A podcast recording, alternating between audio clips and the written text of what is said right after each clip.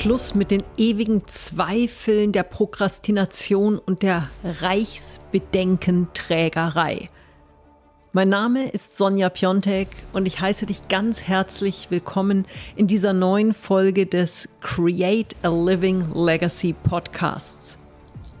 Es geht darum, wie es Menschen gelingen kann, Erfolg weit über den rein monetären Erfolg hinaus aufzubauen – wirklich erfüllt, glücklich zu sein, Fußspuren zu hinterlassen und eben nicht in dieser Schleife des What-Ifs und Ja-Aber hängen zu bleiben. Reichsbedenkenträgerei, ich bin mir ehrlich gesagt gar nicht sicher, ob es diesen Begriff überhaupt gibt. Aber ich finde ihn, ich finde ihn echt gut. Beziehungsweise finde ich ihn grauenvoll ähm, in seiner Bedeutung.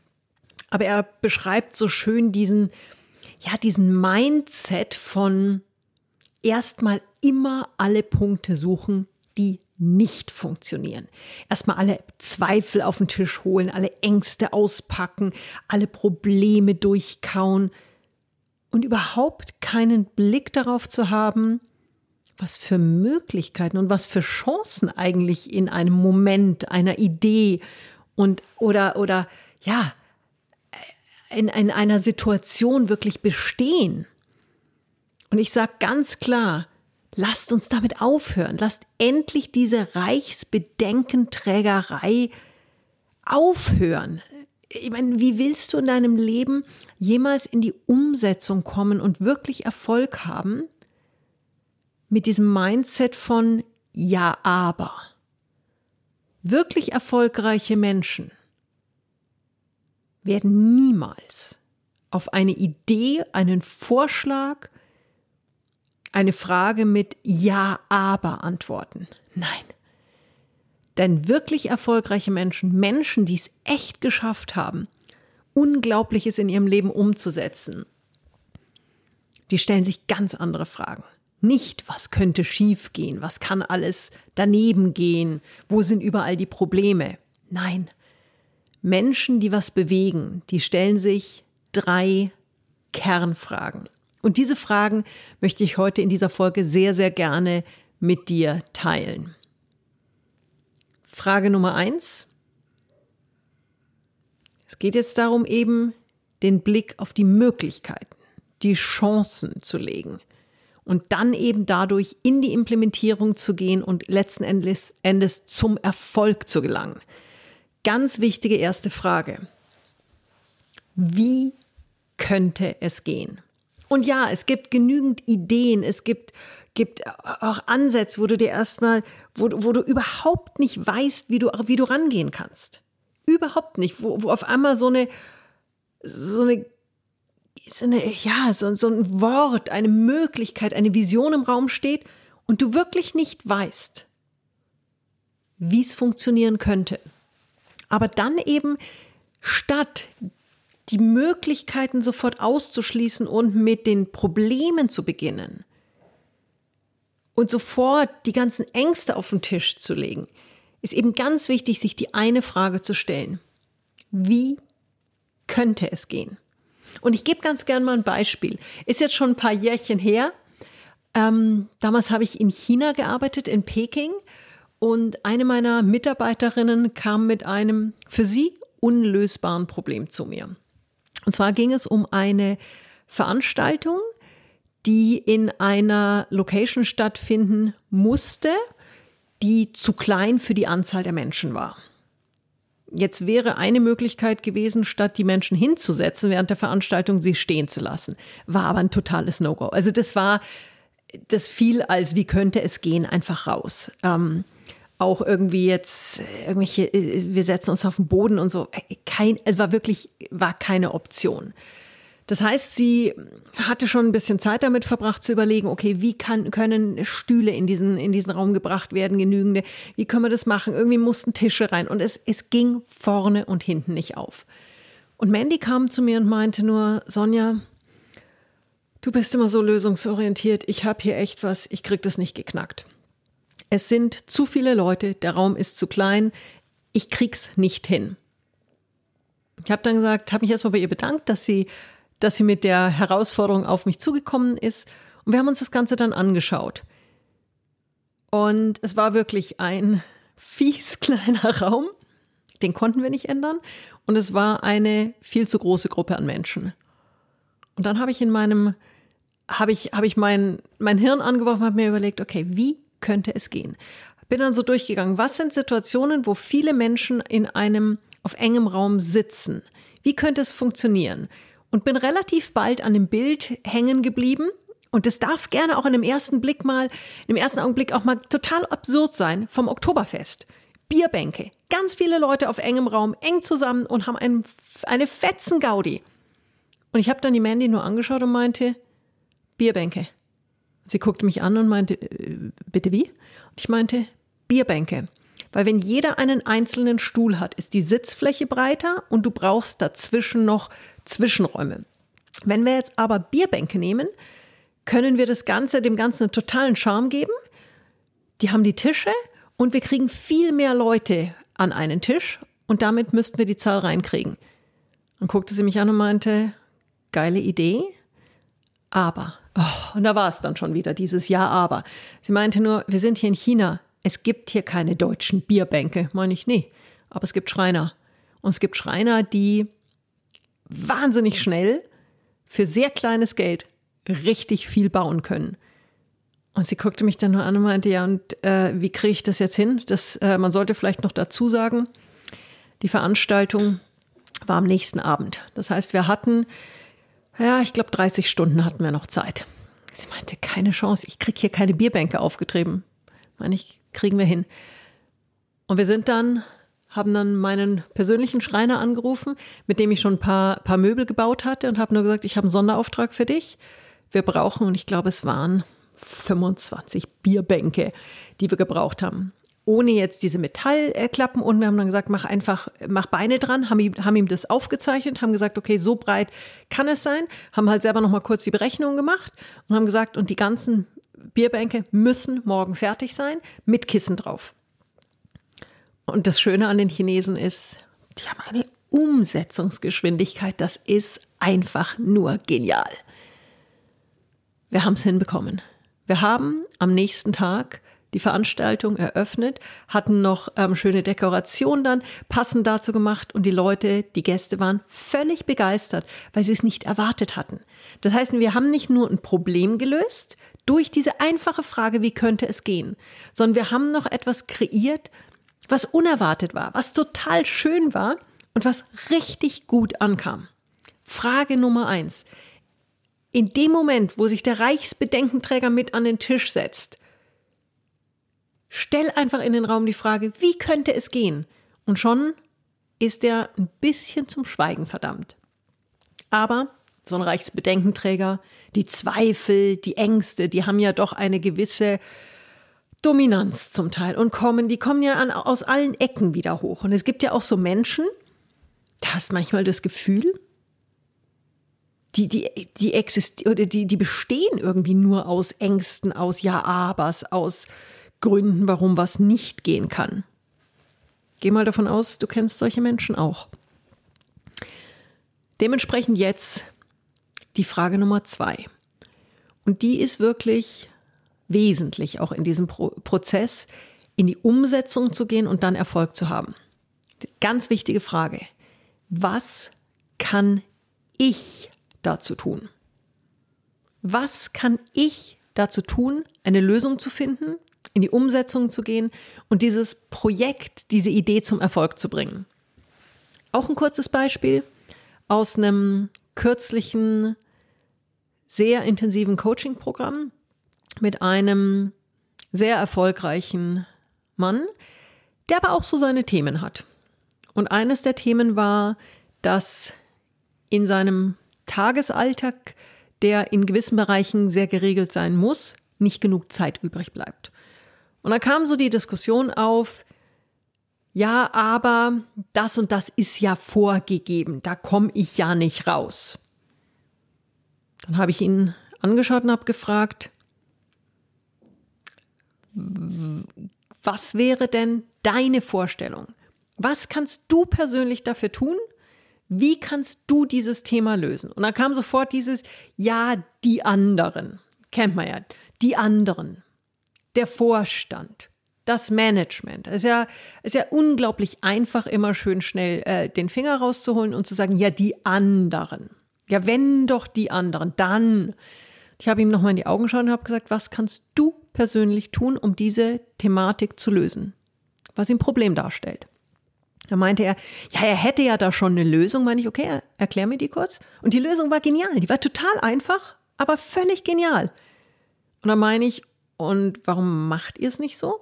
Meinte er, ja, weil die anderen, meine ich, hast du den anderen denn diese Idee schon mal vorgeschlagen? Meinte er, ja, das, da müssen die ja wohl selber drauf kommen. Und es war, ich habe dann so schmunzeln müssen. Ich mir gedacht habe, für dich ist es ein Problem. Du hast eine Lösung sogar, wenn du ein bisschen kurz nachdenkst. Und es war, als, als ich ihn gefragt habe, diese Lösung kam innerhalb von zwei, drei Minuten. Und trotzdem war noch nicht der Punkt da, wo begriffen hat, ja, dann bringe ich das Thema jetzt einfach kurz vor. Und es ist wirklich ein extrem erfolgreicher Mensch. Aber an dem Punkt, da war irgendwo, ja, ein Knoten im Kopf. Und es passiert einfach manchmal. Auch sehr erfolgreiche Menschen. Und ich habe ihn dann nochmal angeschaut und habe ihn gefragt, was kannst du in diesem Moment tun? Er lächelte dann nur und meinte, ja, ich könnte das Thema mal ansprechen. Tag später war es gelöst. Also, in dem Moment, wo ein Problem erscheint, wo eine Herausforderung ist, wo irgendwas zu stocken scheint, stell dir die Frage, was kann ich dazu tun?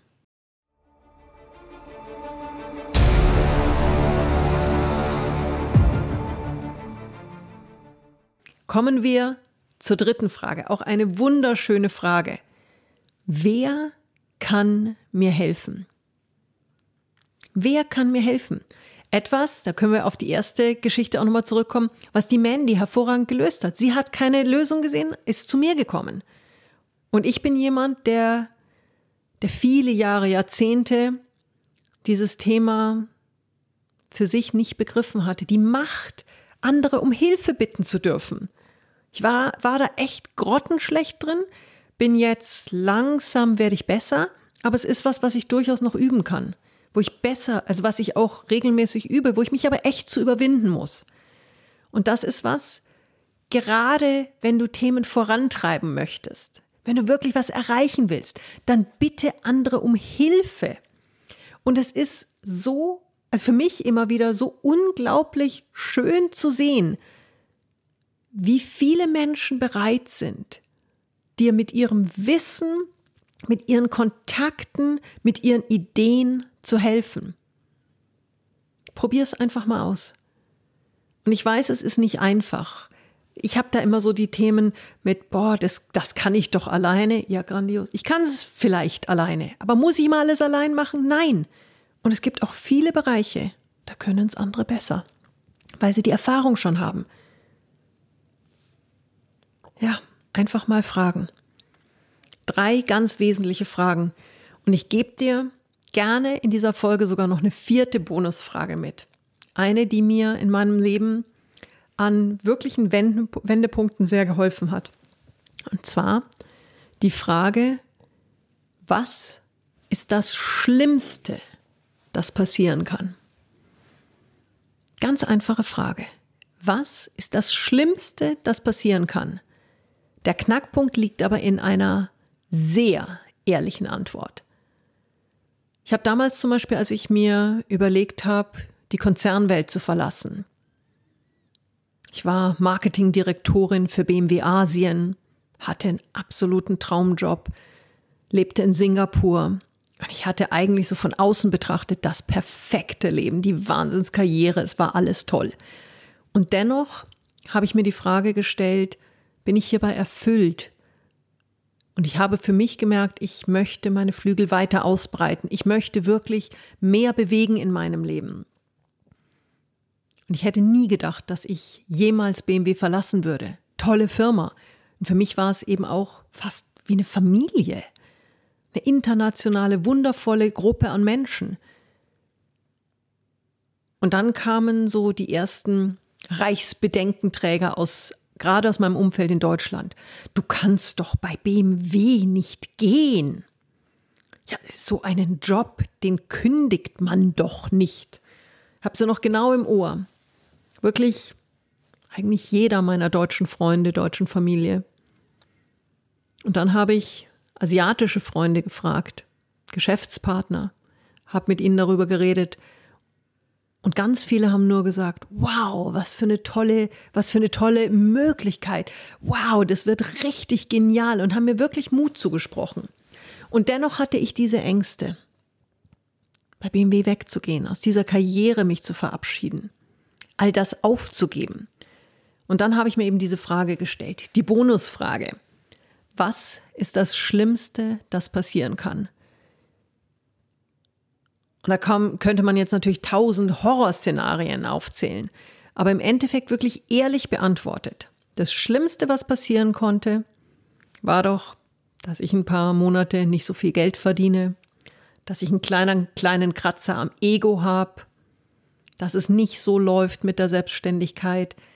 Aber unterm Strich, ich habe eine unglaubliche Erfahrung, ich hatte einen Wahnsinns-Lebenslauf, ich habe ein, ein Umfeld, was mich schätzt, Freunde, Kunden. Ich bin gesund.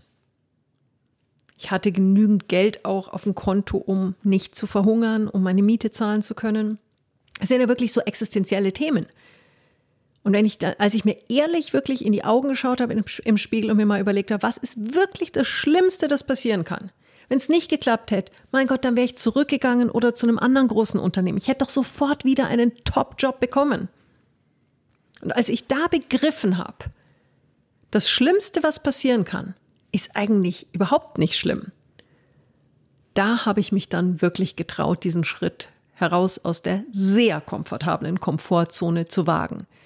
Und das Ergebnis ist, dass ich jetzt ein so erfülltes, wundervolles Leben führe, dass ich so viele unglaubliche Dinge bewegen durfte, umsetzen durfte, dass ich, dass ich das mache, was mir wirklich zutiefst Freude bereitet, dass ich Menschen dabei helfe, ihre Fußspuren in diese Welt zu setzen, ihre eigene Living Legacy aufzubauen und Erfolg zu kreieren, weit, weit über den rein monetären Aspekten dass ich selber Bücher schreibe, letztes Jahr ein Spiegel-Bestseller. Das sind so Themen, die machen mir so viel Freude, dass es im Mai, Juni jetzt losgeht auf eine Coaching-Retreat-Reise in die Mongolei. Das alles wäre nicht möglich gewesen, wenn der Reichsbedenkenträger, der mittlerweile ein ganz schön kleiner Schrumpfkopf in meinem, in meinem System ist, wenn der größer gewesen wäre. Und ich kann dich nur ermutigen, Mach Schluss mit der Reichsbedenkenträgerei. Hör auf zu zweifeln, hör auf mit deinen Ängsten, gib der Prokrastination keine Chance mehr. Hör auf mit Ja, aber. Bei mir ist es ja anders. Natürlich ist es bei dir anders. Bei jedem ist es anders. Geh heute in einen neuen Schritt, in eine neue Welt der Möglichkeiten, der Möglichkeiten und Chancen und stell dir diese drei bzw. vier Fragen. Wie könnte es gehen? Was kann ich dazu tun? Wer kann mir helfen? Und was ist denn überhaupt das Schlimmste, das passieren kann? Und diese Fragen werden dir helfen, der Reichsbedenkenträgerei einen Garaus zu machen. Und das lass uns feiern. Ich freue mich auf jeden Fall ganz riesig, dass du heute hier dabei warst in dieser Folge des Create a Living Legacy Podcasts. Freue mich auch riesig, wenn du diesen Podcast weiterempfiehlst, wenn du ihn bewertest, kommentierst, teilst und abonnierst natürlich, damit du keine Folge mehr verpasst.